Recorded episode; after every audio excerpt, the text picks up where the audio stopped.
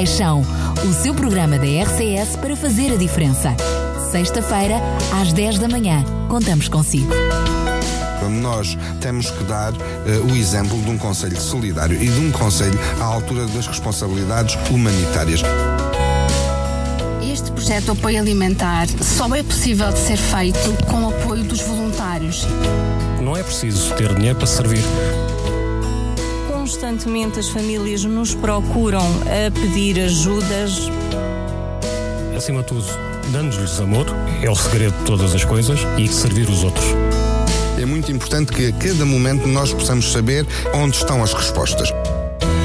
Mais compaixão, o seu programa da RCS para fazer a diferença. Já sabe, compaixão é todos os dias. E cá estamos para mais um Mais Compaixão e hoje é a altura de estarmos à conversa com o Sr. Vereador Eduardo Quinta Nova ele que hum, mensalmente está connosco para nos dar conta daquilo que está a ser feito uh, na área da ação social e também da saúde no Conselho de Sintra. E quero, em primeiro lugar, cumprimentá-lo, agradecer mais uma vez a sua presença aqui na, aos microfones da RCS e começar precisamente como terminámos a, a última conversa uh, na semana passada, aliás, no mês passado, uh, que tinha a ver com os contratos locais de segurança. E tínhamos até dado em primeira mão aqui aos microfones microfones a intenção por parte da Câmara de estender aquilo que era para já uma promessa de três contratos locais de segurança a um quarto contrato de segurança, mas é com uh, muito prazer que tomo nota hoje, uh, tomo conhecimento que uh, no passado dia 14 não foram protocolados quatro, mas sim cinco. É verdade. Em primeiro lugar, muito bom dia ao Daniel e a todos os ouvintes ehm, e, e, dizer que relativamente aos contratos locais de segurança, que eram uma prioridade nossa, porque são instrumentos fundamentais para uh, prevenir a pequena delinquência que nós sabemos que existe em vários territórios do Conselho de Sintra uh, e, portanto, sendo um instrumento para nós muito importante, nós queríamos, desde o início, aprovar o maior número possível de contratos locais de segurança para, uh, digamos, podermos intervir nesses territórios. O, a, uh, o, público comum, ou seja, o nosso ouvinte conhece como o policiamento de proximidade, é. ou seja, ter a polícia próxima do, do, do É verdade, ou seja, há vários, no fundo há, há vários níveis de intervenção. Em primeiro lugar, por parte das forças de segurança, termos o policiamento de proximidade, termos eh, também programas muito virados para garantir a segurança das populações mais vulneráveis, quer sejam as crianças nas escolas, por isso é que temos, por exemplo, o projeto a escola segura, quer sejam, por exemplo, uh, os, os, idosos, uh, quer o sejam, comércio. por exemplo, o, comércio, e, e portanto, uh, digamos que há estes vários níveis de intervenção, mas também há depois um nível de intervenção através dos parceiros no território. As instituições que estão em cada território que são chamadas a ter também programas e medidas de intervenção no sentido não só, primeiro, de combater a tal delinquência juvenil, não numa perspectiva repressiva, mas mais numa perspectiva de apontarmos outros caminhos uh, e outras oportunidades para muitos jovens que estão no nosso Conselho sem trabalhar. Né? E sem, exatamente, alternativas para esses jovens que estão no nosso Conselho sem trabalhar e sem muitos deles também sem, sem A chamada estudar. geração nem Exatamente. E, e, é essa mesmo, que é uma grande preocupação hoje das sociedades modernas. Aliás, não é só o caso de Portugal. Uh, mas também, não apenas os jovens, temos que aliar estes contratos locais de segurança, também os idosos, que se sentem, uh, são das, do, das, de, dos dos grupos populacionais que se sentem mais inseguros, até devido às limitações que têm por força de, de digamos, de perderem as suas capacidades eh, físicas, mas também as próprias vítimas de violência doméstica. E, portanto, o que nós queremos era eh, modelos de intervenção mais alargados e mais profundos e no maior número de territórios possível. Eh, sabíamos que havia, digamos, uma, digamos, alguma resistência por parte do, do, do, do Ministério na medida em ter em celebrar muitos contratos porque é difícil trabalhar nos territórios todos ao mesmo tempo, mas felizmente no caso de Sintra nós conseguimos uh, abarcar cinco territórios. Uh, Bom, os... é verdade, lembro-me quando falámos sobre isso, tinham detectado cinco polos Exatamente. de necessidade. E foram esses que conseguimos. Mas tinha manifestado também que uh, não é iria conseguir. Apontavam para três, iam sentar quatro e conseguimos os cinco. Portanto, iremos ter, neste momento já temos a comissão a trabalhar nos diagnósticos, na preparação temos 60 dias dias para preparar e aprovar o, o programa de intervenção e de seguida com os parceiros estarmos no território. Quais são os territórios? É o território, são as, uh, todas as áreas envolventes, das estações. envolventes das estações de Agualva, de Montabrão e da Rinchoa e depois temos o bairro de Casal São José Penda, e Tapada e o Pendão. E portanto temos estes cinco territórios que vão ser objeto desta intervenção e se nós também tivermos em conta que estes territórios já têm um conjunto de medidas, precisamente porque nós não estávamos parados, mas têm já um conjunto de medidas e de programas no sentido de atenuar estes fenómenos. Eu diria que temos agora um instrumento que vem reforçar, eh, digamos, esta estratégia local de garantir maior segurança e, no fundo, mais que segurança, a melhor eh, qualidade de vida destas populações. É bom salientar que não é apenas um, um projeto, precisamente como estava a dizer, começa agora. Pelo contrário, a própria, a própria, a própria Câmara já tinha equipado com viaturas todas as esquadras da PSP, precisamente é para que, uh, no passado, para que se desse, portanto, início a um cuidado mais próximo junto Sim, da população. É verdade, e para além desse, desse aspecto, estarmos uh, a procurar reforçar os meios da, das, das forças de segurança, não só o PSP, mas também há este compromisso também com a própria GNR nos, nos territórios Onde... de jurisdição da, da GNR. Nós, nestes territórios, já tínhamos uh, projetos como o CLDS, que já estava no Pendão, temos o DLBC, que foi uma candidatura que liderei com os nossos eh, parceiros e que conseguimos, através dessa candidatura, um investimento, quer para a Tapada das Mercês, quer para o Pendão, de 2 milhões eh, e meio de euros, que é muito dinheiro para nós intervirmos ali e melhorar as condições de vida daquelas eh, pessoas. Aprovamos agora recentemente o, o Plano Municipal de Intervenção nos Bairros Sociais e basta pensarmos que quer o Pendão, quer, por exemplo, o Casal de São José, são, digamos, bairros sociais e, portanto, isto temos também o PEDU, que também é outro programa de desenvolvimento urbano, uma candidatura comunitária que, que apresentamos e que conseguimos na parte social um apoio na ordem dos 4 milhões e meio de euros.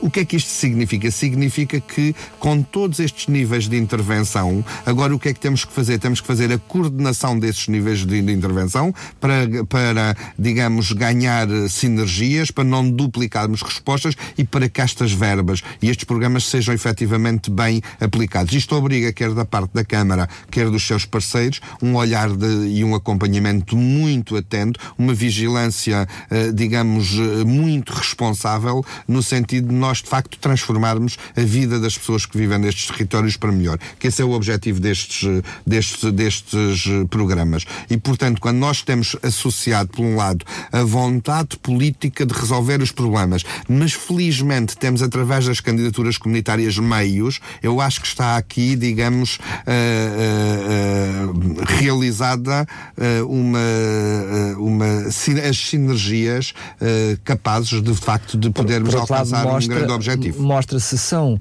portanto, se são ganhas essas candidaturas, mostra também a necessidade que esses projetos têm Não, no, sem no, dúvida no nenhuma, nosso conceito. Sem dúvida nenhuma, amplamente reconhecidos. Outra, outra novidade também, e que estamos aqui ainda no, no, no plano das, das, novidades e daquilo que tinha sido falado no mês passado, apontando para este mês, uh, precisamente uh, tínhamos falado sobre o reforço uh, de meios humanos para as CPCJs e tínhamos falado que, apesar de terem sido retirados três técnicos aqui do nosso Conselho, haveria pelo menos um reforço desses três, ou seja, da reposição desses três técnicos e pelo menos mais um ou mais dois técnicos para equipar, portanto, os dois núcleos da CPCJ aqui em Sintra. Mas a verdade é que vieram oito técnicos, portanto, onde quatro vir, mais quatro, onde vir, oito técnicos. Eu, eu, eh, relativamente a essa questão, uh, gostaria de dizer o seguinte: é, é, de facto, para mim, um motivo de grande satisfação uh, termos uh, celebrado este protocolo com a Comissão Nacional de Proteção de Crianças e Jovens e com o Ministério do Trabalho e da Solidariedade. E, e foi uma grande satisfação, porquê? Porque todos nós está, todos nós reconhecemos amplamente o papel e a importância das Comissões de Proteção de Crianças e Jovens. E temos a noção que é necessário dotá-las de meios adequados para poderem prosseguir a sua missão. Se nós não conseguirmos eh, dotar as comissões dos meios humanos e materiais, não podemos esperar que as nossas crianças em perigo e ou em risco uh, digamos, sejam ajudadas. E, portanto, para que estas crianças possam ser ajudadas, e este, e este para mim é uma das principais prioridades que qualquer município, qualquer país deve ter, que é garantir a proteção das crianças e jovens, porque um país que não garante a segurança e a proteção das crianças e jovens é um país sem futuro, porque está a alienar, de facto, o seu próprio futuro eh, e, e, e está a apostar num modelo contrário, de facto, àquilo que deve ser um bom modelo de desenvolvimento com princípios de uh, humanismo. E por isso, digamos que eu fiquei muito satisfeito com este protocolo. E gostaria também de dizer aqui publicamente uma coisa, que, uh, e que tenho que o fazer, porque eu acho que quando se dá a palavra e se honra a palavra, as pessoas devem ser uh, também, digamos, objeto de agradecimento. E aqui ao Sr. Ministro do Trabalho e da Solidariedade. Logo que este governo tomou posse, quer eu, quer o Sr. Presidente de Câmara, tivemos uma reunião com o Sr. Ministro, em que nós pedimos encarecidamente que fossem repostos os três técnicos que foram retirados das Comissões de Proteção de Crianças e Jovens. E o Sr. Ministro, na altura, assumiu o compromisso de que, ainda durante o ano de 2016, iria fazer com que esses técnicos fossem repostos e iria procurar até reforçar. E foi com grande satisfação que nós acabamos por negociar, digamos, a reposição de oito técnicos. Ou seja, tinham saído três e vão entrar oito. Quatro técnicos para cada uma das comissões. E isto dá-nos, de facto, uma grande satisfação, porque vai haver aqui, de facto, um grande reforço de, de, de técnicos para as comissões de proteção Aliás, de crianças e jovens. As duas diretoras tinham manifestado até aqui aos microfones da rádio que o que lhes mais gostava era não poder acompanhar o, o número de casos que tinham, que tinham em mãos. É verdade, estavam desesperadas, porque estavam a perder, digamos, estavam a perder técnicos, quando, por outro lado, o número de processos continuava, digamos, a, a, a aumentar. E hoje as, as senhoras presidentes estão, digamos, satisfeitíssimas. Mas uma nota também. Este protocolo e esta nova lei eh, que, que de, relativamente às comissões de proteção trouxeram também outra novidade. Não só há um reforço dos técnicos, como a Câmara Municipal, os municípios, não é só a Câmara de Sintra, os municípios passaram a receber uma verba semestralmente para apoio às comissões do ponto de vista administrativo, do ponto de vista do, dos custos de funcionamento. E isto nunca tinha acontecido. Ou seja, até aqui as câmaras disponibilizavam como nós as instalações, gratuitamente continuamos a fazê-lo, e assumíamos os custos da eletricidade, das comunicações, dos motoristas, das viaturas, das portagens, dos combustíveis. Ou seja, a Câmara assumia a globalidade dos encargos de funcionamento das comissões de proteção de crianças e jovens, sem ter qualquer contrapartida por parte da Administração Central. E esta nova lei veio a dar essa contrapartida. Digamos, se, se a contrapartida é suficiente para custear tudo, não é, naturalmente. Mas, Mas é, é melhor do que tínhamos é, no passado. É um apoio, um grande apoio, e é sobretudo um sinal. Mais que o apoio, é um sinal da importância como, uh, digamos, a Administração Central também olha para a questão das, de, das crianças e jovens em risco e em perigo. E, portanto, nós hoje estamos muito satisfeitos. Satisfeitos com, uh, e, a, e a juntar a tudo isto. O facto de termos, ainda também o mês passado, cumprido aquilo que era uma promessa nossa e que houve um grande envolvimento do Sr. Presidente de Câmara e meu próprios, que foi quando nós iniciamos este mandato há três anos, verificamos que as duas comissões proteção de crianças e jovens estavam instaladas em eh, locais eh, e tinham instalações que não eram adequadas ao exercício das, das suas funções. Eram instalações muito pequenas, os técnicos estavam quase uns em cima dos outros, eh, a intervenção era, digamos, prejudicada por a falta das, de, digamos, de condições de trabalho e quando nós visitamos ambas as instalações, tivemos logo, digamos, para nós uma decisão que foi tomada no momento que foi no sentido de encontrarmos instalações adequadas. Logo no primeiro ano de mandato conseguimos imediatamente uh, atribuir umas novas instalações à CPCJ Oriental, que está ali no Cacém, uh, sediada, uh, e portanto ficaram com umas instalações adequadas, e aqui a Comissão de Proteção de Crianças e Jovens Oriental é que continuava em condições absolutamente impensáveis do ponto de vista de funcionamento. No mês passado inaugurou-se as novas instalações, passaram, estão situadas agora aqui na Portela de Sintra, junto aos Chumage, ao lado do edifício dos Chumage, no edifício que nós, o município, tinha e tem, eh, e que é um edifício com cinco pisos. Eh, três pisos ficaram para o Departamento de Educação, de Educação e dois pisos para as comissões, para a Comissão de Proteção de Crianças e jovens uh, ocidental que hoje estão satisfeitíssimos e é de facto com um grande orgulho que eu entro ali uh, com, e com uma grande satisfação, que é ver aquelas pessoas não só felizes a fazer um trabalho que é um trabalho de utilidade pública, mas também a constatar de facto que uh, hoje as nossas crianças e jovens ficam melhor protegidos com também pelo facto também de, de, dos profissionais terem melhores condições. Melhores condições. Bem, como estamos a falar de crianças e jovens e educação, aproveito já a, a, a deixa para falar uh, algo bastante importante que é o facto de terem aberto desde o dia 15 uh, eh, as bolsas para as creches, portanto 400 vagas e é muito importante para quem nos está a ouvir para se poderem candidatar, sobretudo às crianças do primeiro, segundo e terceiro escalão, não é? É, ou seja, no fundo, esta também era uma medida que para mim era prioritária e era uma medida marcante do ponto de vista de facto social, que era garantirmos um apoio às famílias no acesso às creches. Quando fiz o levantamento, aquilo que constatei é que nós tínhamos no Conselho, ou temos no Conselho de Sintra, cerca de 3.500 lugares de creche.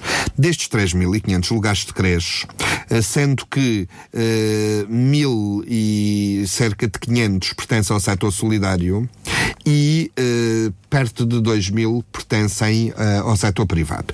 E aquilo que constatei é que no âmbito do setor uh, solidário, apenas cerca de 1.200 vagas eram, são apoiadas pela Segurança Social. Ou seja, o próprio setor solidário, que é construído para apoiar as famílias carenciadas, tinha vagas, pelo facto de não terem apoio financeiro da Segurança Social, das duas uma ou uh, a instituição estava a assumir os custos uh, atribuindo essas vagas a preços muito baixos, ou então as instituições estavam a atribuir aquilo a famílias de posses, as vagas a famílias de posses. E isso é que não puderam, isso é que não pode ser porque o setor solidário foi criado para apoiar as famílias carenciadas.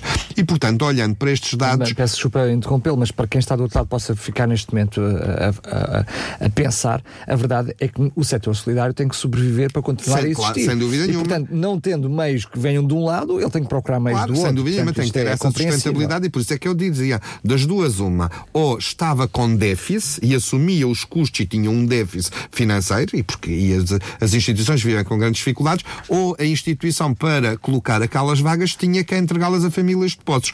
A verdade é que isto garantia a sustentabilidade da instituição, mas a verdade é que aquelas vagas foram criadas, muitos destes lugares foram apoiados uh, com financiamentos públicos, elas foram criadas para serem destinadas Ao a famílias carenciadas e às famílias carenciadas. E então, olhando para estes dados, um, para mim o que era muito, digamos, claro é que nós tínhamos de ter aqui uma medida estrutural que, por um lado, uh, uh, aproveitasse essas vagas e, por outro lado, as entregássemos a famílias carenciadas. E, portanto, aquilo que decidimos foi criar ou, uh, no fundo, aumentar até 30% ou uh, por volta de 30% do número de famílias apoiadas no Conselho de Sintra.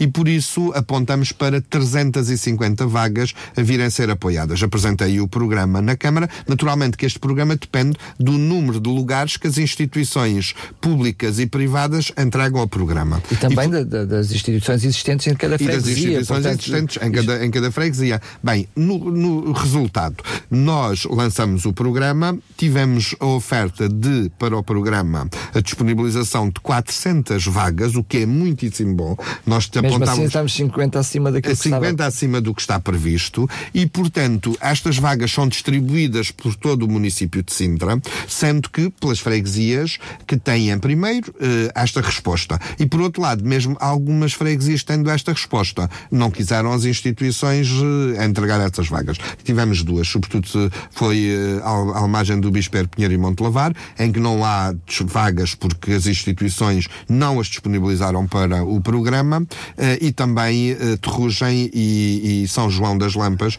não houve essa disponibilização. Todo o resto do Conselho houve essa disponibilização. Portanto, estas vagas são para serem atribuídas a crianças que beneficiam do primeiro, segundo e terceiro escalão da Bono de Família. E, no fundo, a Câmara o que faz é uma comparticipação de 50% no no primeiro escalão, 40 no segundo, 30 no terceiro. Uh, houve uma condição que nós exigimos para estas vagas, é que as instituições não podiam cobrar mais que 250 euros por mês de mensalidade e, portanto, todas estas 400 vagas são todas até 250 euros. Portanto, a partir do momento em que elas estão livres, as famílias agora que estejam, que tenham crianças para creche no primeiro, segundo ou terceiro escalão da Bono de Família, podem uh, uh, inscrever-se e candidatar-se para poderem ter este apoio. Portanto, o apoio não é dado, o apoio não é dado diretamente à família. É dado o à apoio é, é transferido mensalmente para a instituição. Há um acordo que é celebrado entre o município, a instituição e a família. Este, a, a- a Câmara transfere mensalmente para a instituição o valor e a família paga o remanescente, de, digamos, do, do- da mensalidade. A família escalão. Exatamente. A família interessada, há um formulário próprio que está no site da Câmara, ou pode então a família interessada eh, fazer a sua inscrição de- na própria eh, instituição, pergunta na instituição se aderiu ao programa e pode fazer aí a instituição também é um intermediário que nos envia a candidatura, ou pode apresentar diretamente nos serviços sociais aqui na portela do, do Departamento de e Inovação Social, nos espaços de cidadão, na loja do cidadão, ehm, e, eh, ou então vai à internet, retira o, o, digamos, formulário. o formulário, preenche o formulário e entrega num destes eh, locais. A minha Sendo ideia. que, convém saber primeiro até se tem 15 vagas, não é? Exatamente, o prazo é até dia 15 de, de Setembro. setembro. Está mesmo a nós, terminar. nós o que é que fazemos por norma? Se há uma família que, por exemplo, pede uma vaga numa IPSS que não tem, ou num- numa instituição que não, não distribuiu,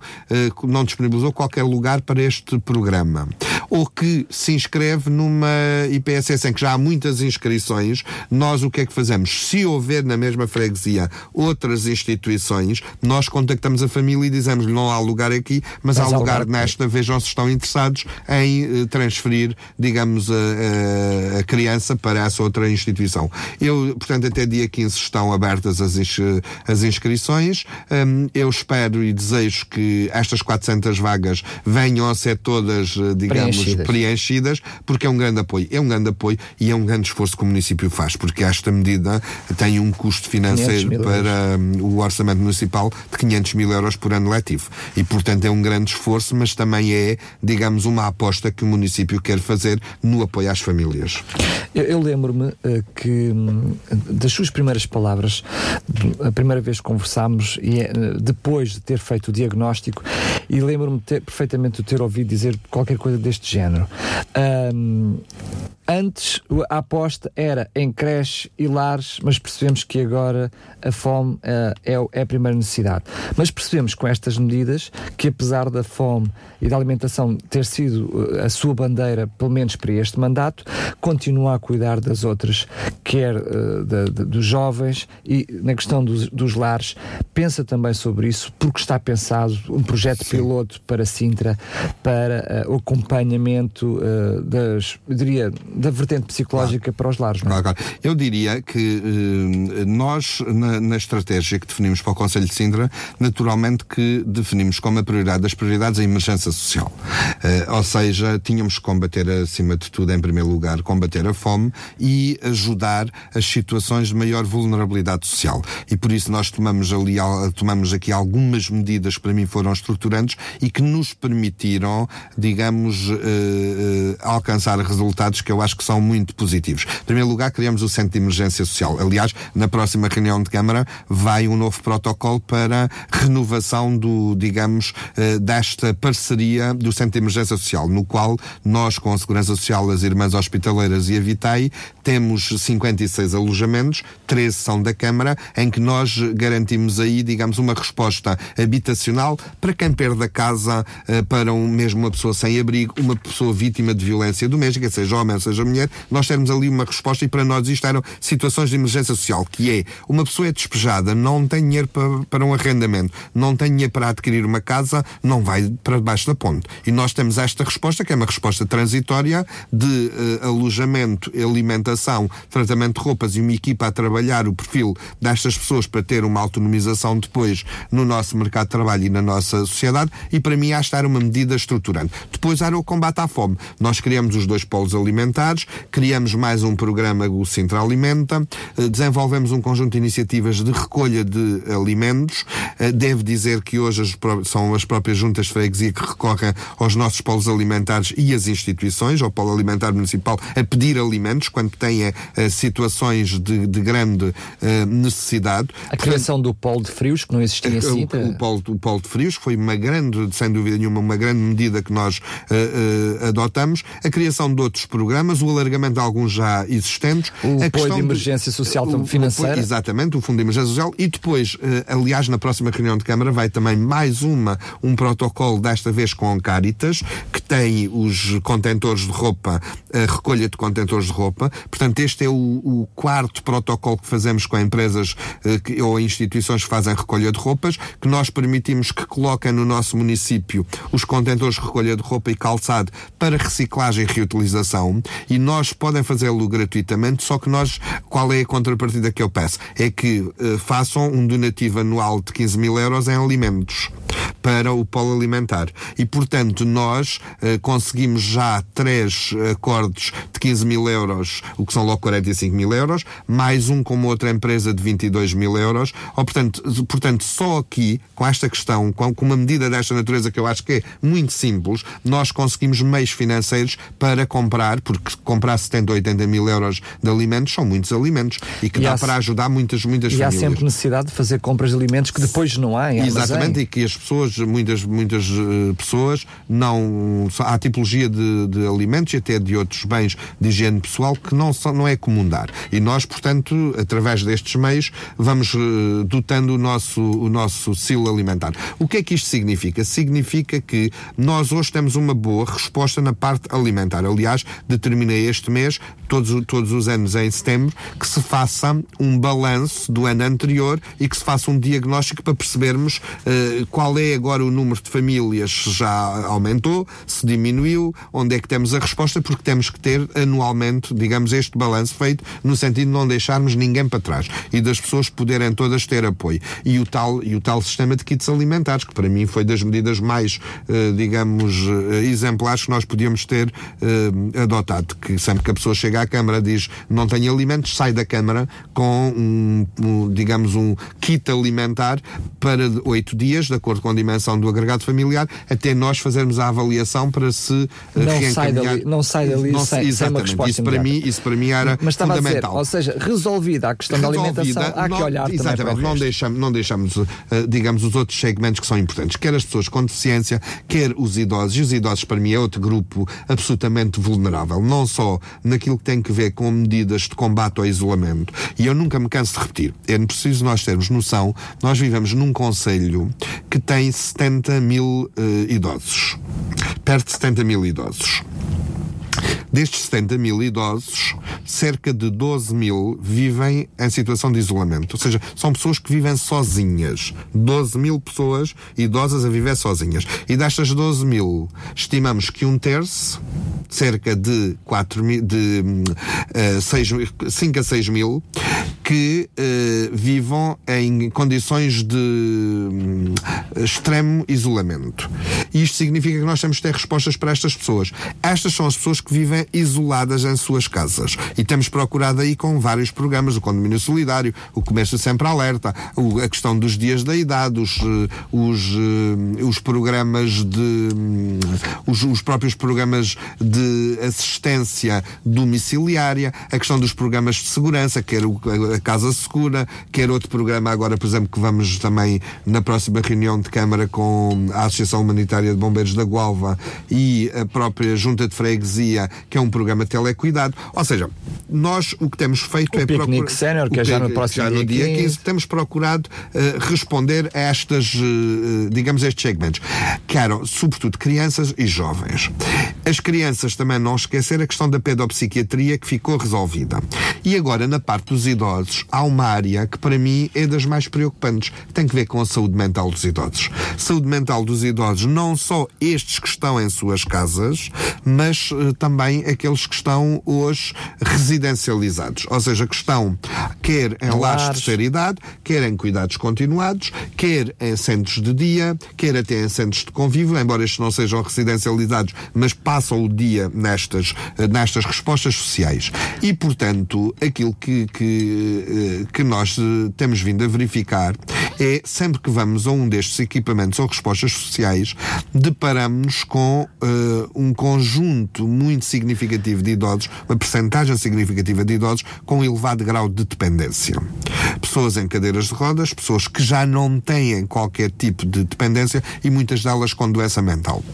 E quando nós perguntamos, então, mas qual é o acompanhamento? A resposta é que não há acompanhamento. E não há acompanhamento porque, por um lado, as instituições não têm meios, são IPSS, não têm meios para garantir digamos, o acompanhamento do ponto de vista médico e muitas vezes nem sequer transporte têm para levar estas pessoas aos equipamentos de, aos equipamentos de saúde. Pelo menos dentro desta área específica, porque acompanhamento médico terão certamente, mas dentro da área especificamente mental é, é, mais difícil. Mas o problema é que mesmo o outro acompanhamento médico não tem, muitas vezes. E porquê?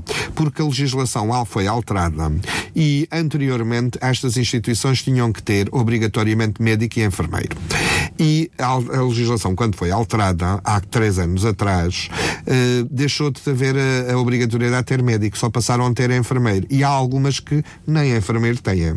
E, portanto, aliás, dizer-lhe o seguinte, por exemplo, o, o, o, feedback que nós temos dos dois hospitais de referenciação no Conselho de Sintra é muito preocupante, porque aquilo que nos dizem é o seguinte, é que nós mandamos hoje o mesmo perfil do utente das urgências, sobretudo pessoas com mais de 70 anos. Mas depois aquilo que nos é transmitido é algo um bocadinho preocupante. É que muitos destes idosos antes iam para se tratar e hoje muitas vezes chegam em condições de tal forma deploráveis que quase vão para morrer.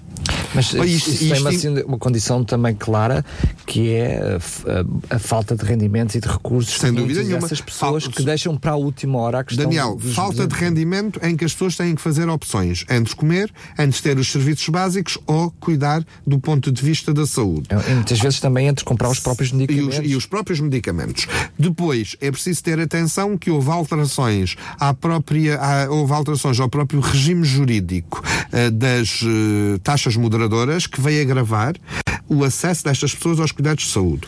Terceiro lugar, é preciso perceber que houve alterações ao regime jurídico do transporte de doentes não urgentes que excluiu muito destas pessoas. E, portanto, fruto tudo, disto, tudo as pessoas passaram a ter maior dificuldade na acessibilidade aos serviços de saúde.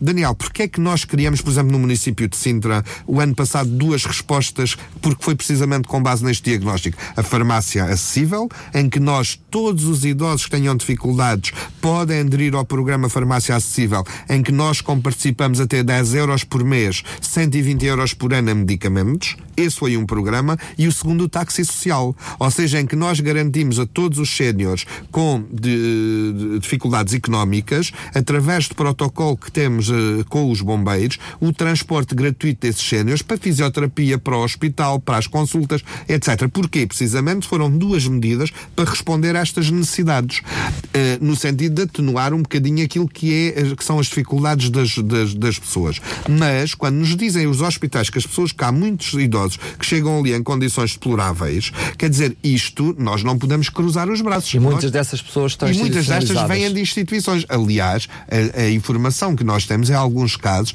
de pessoas chegarem ao hospital em situação de hipotermia pessoas que estão residencializadas. O que é que isto indicia? Indicia que estão nestes equipamentos, que os equipamentos não têm condições de aquecimento, não têm condições de comodidade, porque se chegam uma, uma destas pessoas ao hospital nestas condições, significa precisamente isto. Portanto, há aqui um setor que nós temos que olhar, há aqui um segmento da nossa população que temos que olhar. E a Segurança Social não se pode demitir desta responsabilidade. Porquê? Porque a esmagadora maioria destes séniores, que estão, por exemplo, nestes nestes lares são uh, pessoas que estão com, ao abrigo de acordos de cooperação com a Segurança Social. Ou seja, em que a Segurança Social paga à, à instituição um determinado montante para que aquele idoso ali possa ficar. Tem que garantir que fica, Tem- fica bem. Exatamente. E portanto, aqui no O que é fundo- que isto- então o que é que no fundo, vai o que é que nós, este protocolo? No fundo, o que é que nós. É este projeto piloto. No fundo, o que é que nós. Qual foi a nossa proposta ao Ministério da Solidariedade e ao Instituto de Segurança Social e que foi muito bem acolhida e, portanto, que neste momento já estamos a trabalhar no sentido de, em 2017, eh, digamos, termos esta resposta no terreno. É, no fundo, termos um projeto piloto em que nós levamos os serviços médicos a estas eh, pessoas. O mesmo é dizer que teremos um programa em que teremos psiquiatras, pessoas na área da saúde mental, pessoas na área da clínica geral, se for necessário, no sentido de termos um programa que se deslocam aos centros de dia, que se deslocam aos eh, lares de terceira idade mensalmente para, digamos, fazer o acompanhamento, a vigilância e o acompanhamento e a prescrição medicamentosa que tiver que ser feita a estas, a estas pessoas. Portanto, No isso vem fundo- complementar o, protocolo entre as juntas de freguesia e os bombeiros do telecuidado. Exatamente, exatamente. Ou seja, complementa e passamos aqui a ter várias respostas, que é, por um lado, levamos os serviços de saúde ao domicílio. Isto não é mais do que uma forma, porque a questão que se colocava aqui é, ah, mas isto é muito inovador. Não pode não ser tão inovador se nós pensarmos que já temos hoje equipas de intervenção na área da saúde ao domicílio e se nós pensarmos que estas pessoas aquilo é o domicílio delas. Claro. Ou seja, quem vive hoje num lar de terceira idade, o seu domicílio é o lar. Portanto, é um projeto piloto. Parece, peço-me desculpa a pergunta, mas parece assim um bocadinho, eh, eu diria, retardado no sentido de como é que ninguém tinha pensado nisso. Como é óbvio.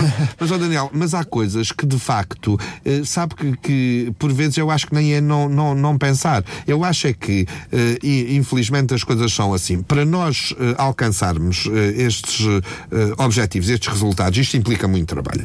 Não vale a pena, não basta pensarmos Mas que também nós. aqui é um que- pouquinho correr atrás da necessidade Não, também, mas né? tem que Que- ser, tem queremos que ser. cada. Eu acho que nós, e é aquilo que temos procurado fazer aqui no município de Sintra, que é sermos pragmáticos, que é nós olharmos para a realidade, percebermos quais são os problemas que temos e encontrar as soluções, e as soluções ajustadas e mais, e as soluções o mais simples possível. Por isso é que, quando eu, por exemplo, eh, me, eh, me deparei com esta situação de- do acesso à saúde por parte dos idosos, aliás, repare, ainda um ano antes, eh, aliás, ainda um ano antes do relatório dos sistemas de saúde que vieram dizer aquilo que nós já sabíamos. Precisamente que houve um agravamento no acesso à saúde por parte dos idosos, que os idosos tinham que fazer uma opção entre comer entre outras necessidades básicas, e adquirir alimentos ou ir aos cuidados de saúde. E nós já tínhamos percebido isto antes. Este relatório saiu o ano passado, eh, em setembro, faz agora um ano. E nós já tínhamos as medidas do táxi social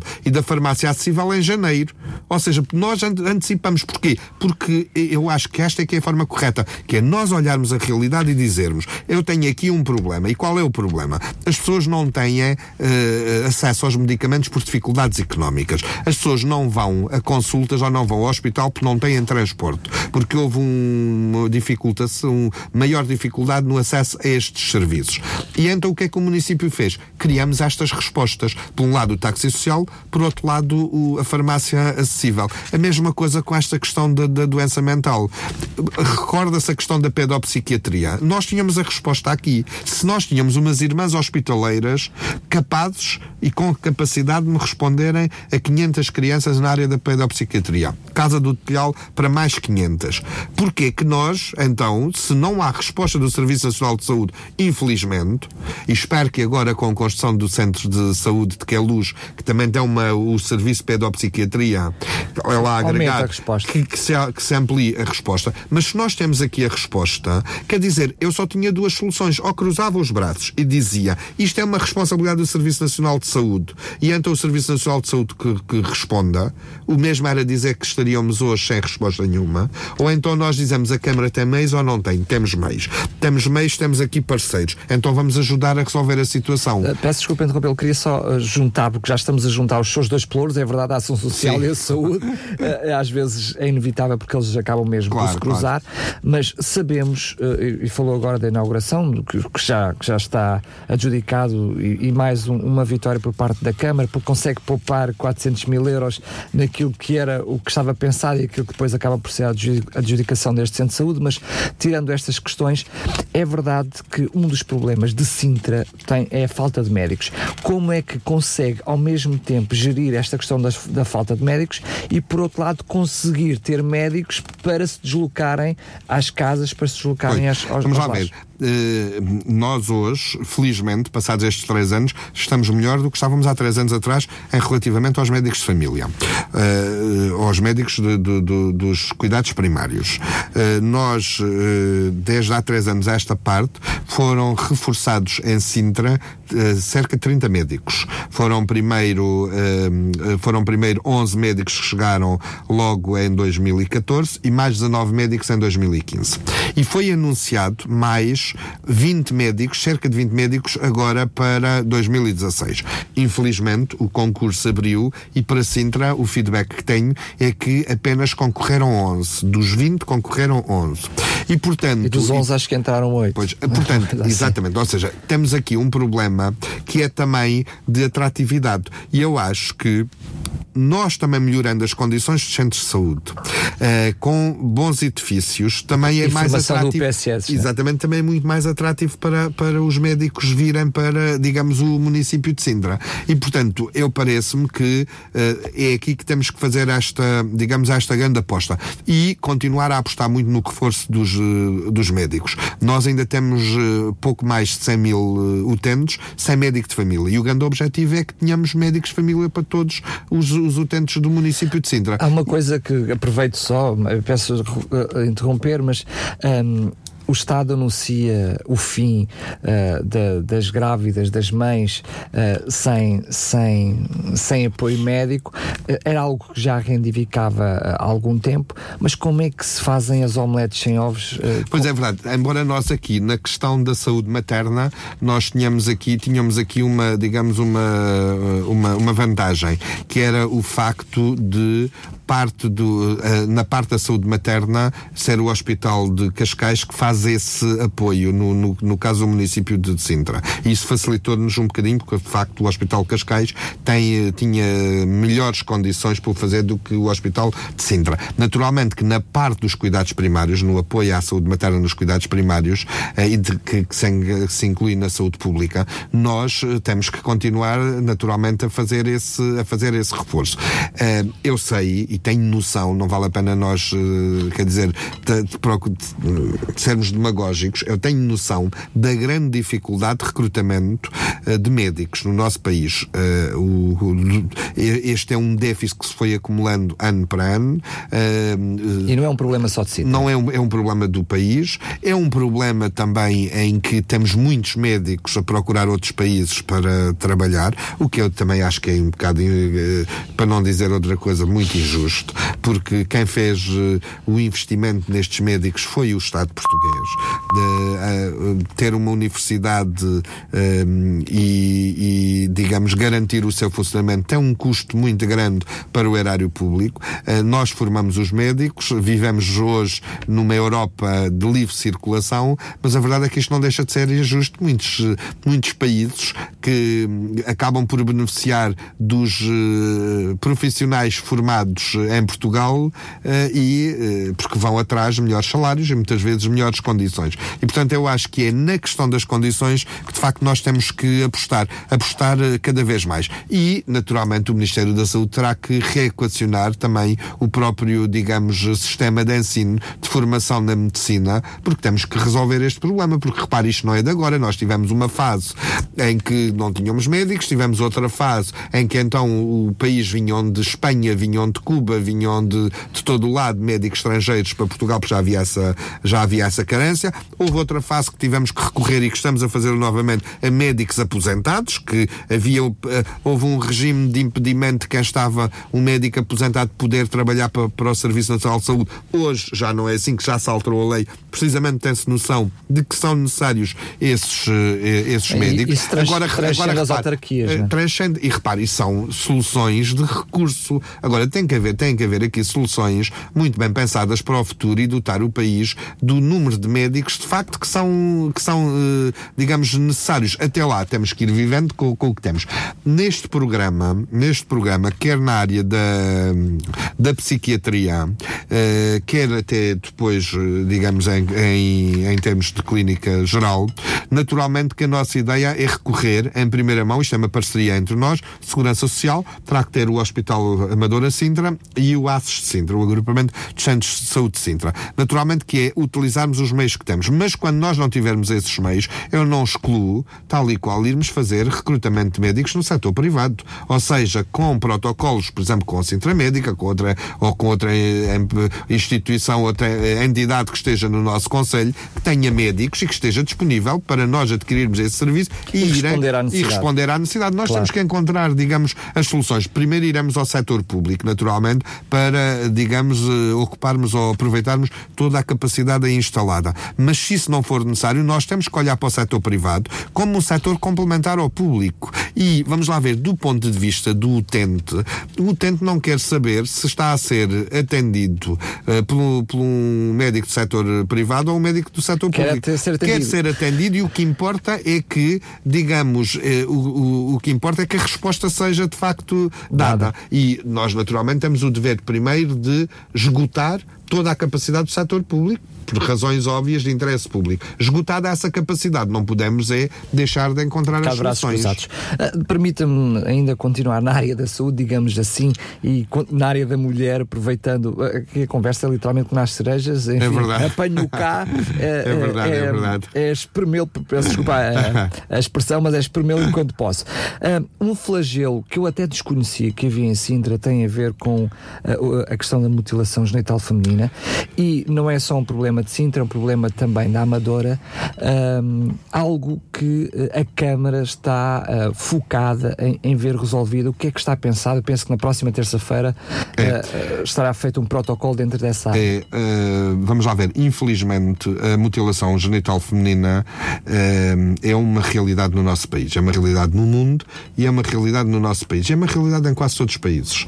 Eh, nós temos comunidades eh, imigrantes que trazem as suas tradições e mantêm, infelizmente, a mutilação genital feminina é vista por muitas comunidades como uma tradição, quando aquilo verdadeiramente o que se trata é, é, para mim, a mais grave das violações dos direitos humanos. Seja mutilar eh, uma criança, mutilar os órgãos genitais de uma criança, de uma menina, eh, por motivos de tradição, por motivos de costumes, isto não faz absolutamente. Até porque alguns desses, dessas mutilações resultam em morte das mortes, próprias mortes no- no- há dados eh, que são, digamos, monitorizados pela Organização das Nações Unidas que apontam para muitos, eh, até milhões de mortes no mundo em resultado das- deste tipo de prática.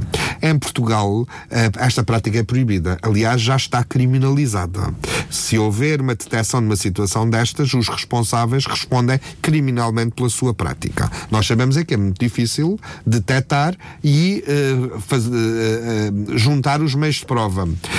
Agora, nós temos conhecimento de práticas de, deste tipo de prática no Conselho de Sintra, no Conselho da Amadora e, noutros do, e na grande área metropolitana de Lisboa, sobretudo, mas no país todo. Onde estas comunidades estão, lá está esta prática. O que é que nós temos que fazer? Não podemos deixar de olhar para isto com toda a atenção, para este flagelo e de fazer tudo o que estiver ao nosso alcance. Nós temos procurado no município de Sintra uma grande, eh, digamos, eh, eh, campanha de sensibilização junto das, das comunidades e junto das, das escolas. Temos trabalhado com os parceiros, aliás, nós estamos a preparar o plano municipal, que espero que seja aprovado em novembro deste ano, o plano municipal para eh, a igualdade, eh, cidadania e promoção da dignidade humana, em que um dos, eh, um dos eh, eh, capítulos deste, deste plano municipal, na área eh, da igualdade, de, de género uh, e do combate à violência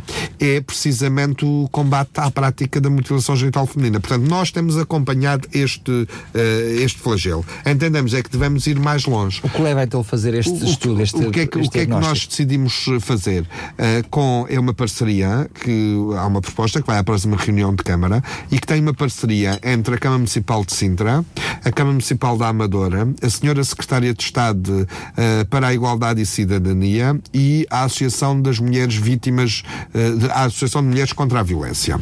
E, portanto, aquilo que nós nos uh, propomos fazer é um projeto em que é feito um estudo, um diagnóstico o mais rigoroso possível no Conselho de Sintra e no Conselho da Amadora, com um documentário, para que esse documentário seja depois até passado não só nas televisões, mas possa ser um instrumento de sensibilização para ser mostrado, discutido nas escolas, junto da comunidade, junto da- das, das comunidades imigrantes, no sentido de nós podermos dar aqui algum contributo para ve- também prevenir ver, também ver o que é que é possível depois fazer, não é? Com o e ver o que, diagnóstico, ver o que é que é e ver o que é que é possível eh, fazer. Eu acho é que nós, tendo conhecimento de que esta prática é exercida no nosso município, não podemos ficar de, de braços cruzados, porque eh, eh, isto vai um bocadinho àquilo que, que eu dizia há pouco. Nós não podemos olhar para estas crianças pelo facto eh, de serem imigrantes e no Conselho de Sintra não o fazemos. Nós olhamos para estas crianças como sendo parte da nossa comunidade. Eh, quando, aliás, eu costumo dizer que as comunidades imigrantes são um ativo, é uma riqueza que o município tem, não são um encargo. Eh, e nós temos que olhar para estas crianças tal e qual como olhamos para as crianças eh, vítimas de maus tratos, crianças em risco ou em perigo. Estas são crianças que são sujeitas, para mim, à mais atroz violação dos direitos humanos, porque são crianças que não se podem defender e que são mutiladas, muitas delas ficando com sequelas para toda a vida ou até mesmo morrendo. E, portanto, nós, tendo estas crianças no nosso Conselho, nós temos que garantir a proteção destas crianças. Temos que fazer tudo o que estiver ao nosso alcance para impedir que essas situações eh, aconteçam. A- Aproveito mais uma vez a sua deixa para fechar a nossa conversa de hoje, que é, eh, digamos, uma promessa já para 2017 daquilo que tem sido uma das suas bandeiras também desde que che- que chegou, que é o Centro de Emergência Infantil. Sim. Nós, eh, aliás, eu, eu estive numa reunião na passada terça-feira com a Administração do Instituto de Segurança Social, em Lisboa. E uma das, eh, digamos, eh, um dos eh, assuntos que debatemos foi precisamente o Centro de Emergência Infantil, um centro de acolhimento temporário que eu acho que é absolutamente fundamental para Sintra, para fecharmos toda esta questão da proteção das crianças e jovens. Nós já temos hoje comissões com os meios, com, digamos, as condições de, de- de exercício, temos políticas e medidas que visam garantir a, a proteção das crianças, mas há aqui uma grande necessidade, que é um centro de emergência. Eu, eh, é das coisas que mais me custam, é, por exemplo, quando uma presidente de uma comissão de proteção de crianças e jovens, por exemplo, me telefona às 8 ou 9 da noite e me diz, Sr. Vereador, nós temos que ir retirar duas crianças agora a, um, a uma, Uma família. uma família e eh, não temos onde as colocar. E, portanto, precisamos de um transporte para Coimbra, para Faros, eh, para o Porto, para, e, digamos, estas crianças ficarem num centro de acolhimento. Eh, e, portanto, quer dizer, isto é absolutamente, digamos, impensável. E depois acabam por ficar é- longe das É famílias. impensável, porque é preciso nós também termos a noção do seguinte: quando uma criança, quando estas crianças são retiradas do meio familiar, estas crianças, naturalmente, independentemente de serem abusadas, independentemente destas crianças serem maltratadas, a única referência que têm é, é aquela família. E estas crianças vêm de coração partido. Estas cri- retirar, fazer a retirada de crianças de uma família, mesmo as crianças que estão em risco e em perigo, é muito difícil para as próprias crianças. E nós temos que atenuar o máximo possível este sofrimento. E temos que ter uma resposta neste domínio. Aliás, o Sr. Presidente de Câmara também partilha muito desta opinião e para ele é uma prioridade. eh, que é nós termos em Sintra um centro de emergência infantil. Um centro de acolhimento temporário. Em que as crianças, quando são retiradas, são, eh, têm ali imediatamente uma uma resposta uh, e até termos a resposta definitiva. Sim, depois aí será que o Tribunal, com as entidades competentes, claro, que ou a criança certeza. regressa à família porque há condições que garantem a sua segurança, ou a criança tem que ser institucionalizada, ou a criança vai para a adoção. Uh, a, a, solução depois há de vir das entidades que têm competência para decidir. Mas até lá, nós precisamos minimizar, digamos, o sofrimento destas crianças e precisamos ter esta estrutura. Precisamos, e uh, nessa, nessa medida, aquilo que nós uh, fizemos a proposta é estamos disponíveis para ceder um espaço, ceder um espaço municipal, de forma gratuita, para instalar esse centro de emergência. Já tenho referenciado, sinalizadas as instituições IPSS que transmitiram a sua disponibilidade para fazer a gestão deste centro de, de emergência e, portanto, depois o Instituto de Segurança Social connosco verá qual dessas instituições é aquela que reúne as melhores, condições, condições, para desempenhar esta uh, atividade e, portanto, digamos, uh, para nós uh, é uma, um objetivo e uma grande ambição termos, termos esta resposta. Tive uma resposta muito positiva por parte do Instituto de Segurança Social. Aliás, vê, reconhece esta necessidade, não para Sintra apenas, mas para toda a área metropolitana de Lisboa. O que me parece também razoável que este equipamento responda na área de, geográfica da área metropolitana de Lisboa. E, portanto, a nossa ideia é começar já a identificar o espaço, começar já a trabalhar, digamos, neste projeto, no sentido, no próximo ano, quando saírem as candidaturas às respostas sociais, o município de Sintra apresentar com esse parceiro, a CIPSS, apresentar junto do Instituto de Segurança Social essa proposta para que possa ser uma concretizada em 2017. E eu diria que se que é o, último ano de mandato, ficaria muito feliz uh, porque, na prática, uh, digamos, acabaria por uh, deixar cumprido aquilo que foram os nossos propósitos e os nossos objetivos. E fazer isto, digamos, e por isso é que eu digo que quando nós definimos um objetivo, temos que correr atrás dele. Não podemos, não, não podemos folgar as costas, como costuma dizer o povo, e diz bem. Uh, e por isso eu acho que com muito trabalho, muita persistência e muita vontade, também essa será um objetivo que estou convencido que de conseguir alcançar.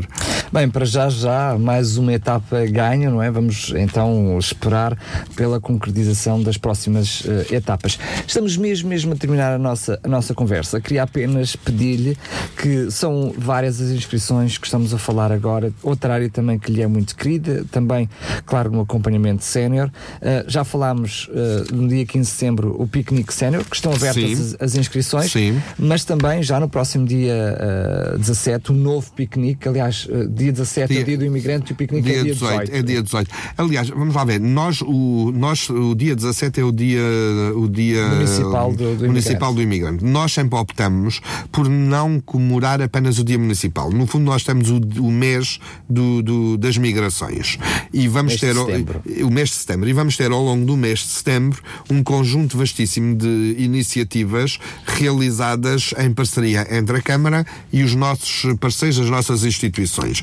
Estes programas estão, uh, estão disponíveis nas juntas de freguesia, com várias iniciativas, desde conferências, uh, exposições, uh, temos também algumas mostras de, de gastronomia de, de, vários países e temos sempre um momento, digamos, importante que é um grande piquenique de confraternização entre os nacionais e os nossos imigrantes, as nossas comunidades imigrantes. Será no Parque de Queluz uh, uh, e será no dia 18. No fundo, aquilo que nós convidamos as pessoas é que uh, as que puderem fazer inscrição juntas das juntas de freguesia que o façam, as que não quiserem fazer inscrição, apareçam, tragam, tragam o seu farnel, como se costuma dizer, partilhem a sua alimentação e juntem-se à festa, porque é precisamente isso que vamos ali ter. Vamos ter um dia muito bem passado, espero que seja um dia de sol, porque temos uh, muitos espetáculos ao longo do dia, uh, digamos, atividades e atuações uh, diversas e é um momento também de, de, de confraternização e, e, um momento intercultural. E eu acho que é, de facto, uh, muito importante.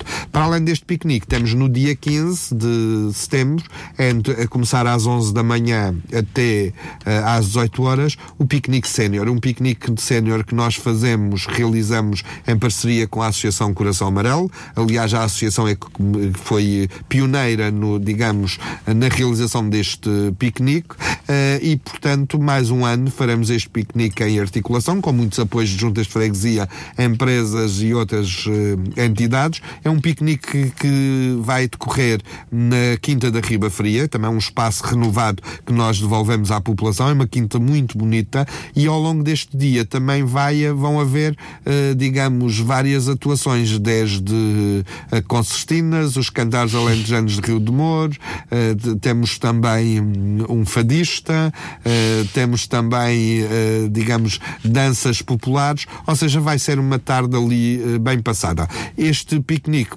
é aberto a todos os séniores que queiram ir, queiram ir individualmente ou organizados através das suas instituições e quando eu digo instituições não só são, não são apenas as instituições do setor solidário, mas também as, as instituições do setor privado. Temos cada vez mais lares privados que aproveitam este dia também para se juntar a nós e levar os seus séniores e passar ali um dia muito bem, muito bem passado. Um, e portanto estão todos convidados e façam a inscrição e apareçam. Muito bem, agora sim, quero mais uma vez agradecer ao Sr. Vereador por estar aqui. Fica encontro marcado então para a primeira sexta-feira do próximo mês, uh, para analisar não só aquilo que está por ser feito e que anunciou agora, mas também aquilo que será feito ainda durante uh, o mês de outubro. Mais uma vez, agradecer a sua é presença. Não sei como é que ainda tem tempo para tantas coisas e, e, cabeça para, para prontamente dar respostas a tudo aquilo que, que lhe vou solicitando, mas mais uma vez, continuação do bom trabalho, não só para si, mas com certeza para toda a equipa. Eu é que agradeço, muito obrigado. Mais compaixão, o seu programa da RCS para fazer a diferença. Sexta-feira, às 10 da manhã, contamos consigo. Nós temos que dar uh, o exemplo de um Conselho solidário e de um Conselho à altura das responsabilidades humanitárias. Este projeto de apoio alimentar só é possível de ser feito com o apoio dos voluntários. Não é preciso ter dinheiro para servir. Constantemente as famílias nos procuram a pedir ajudas. Acima de tudo, dando-lhes amor, é o segredo de todas as coisas e servir os outros. É muito importante que a cada momento nós possamos saber onde estão as respostas. Mais compaixão. O seu programa da RCS para fazer a diferença. Já sabe, compaixão é todos os dias.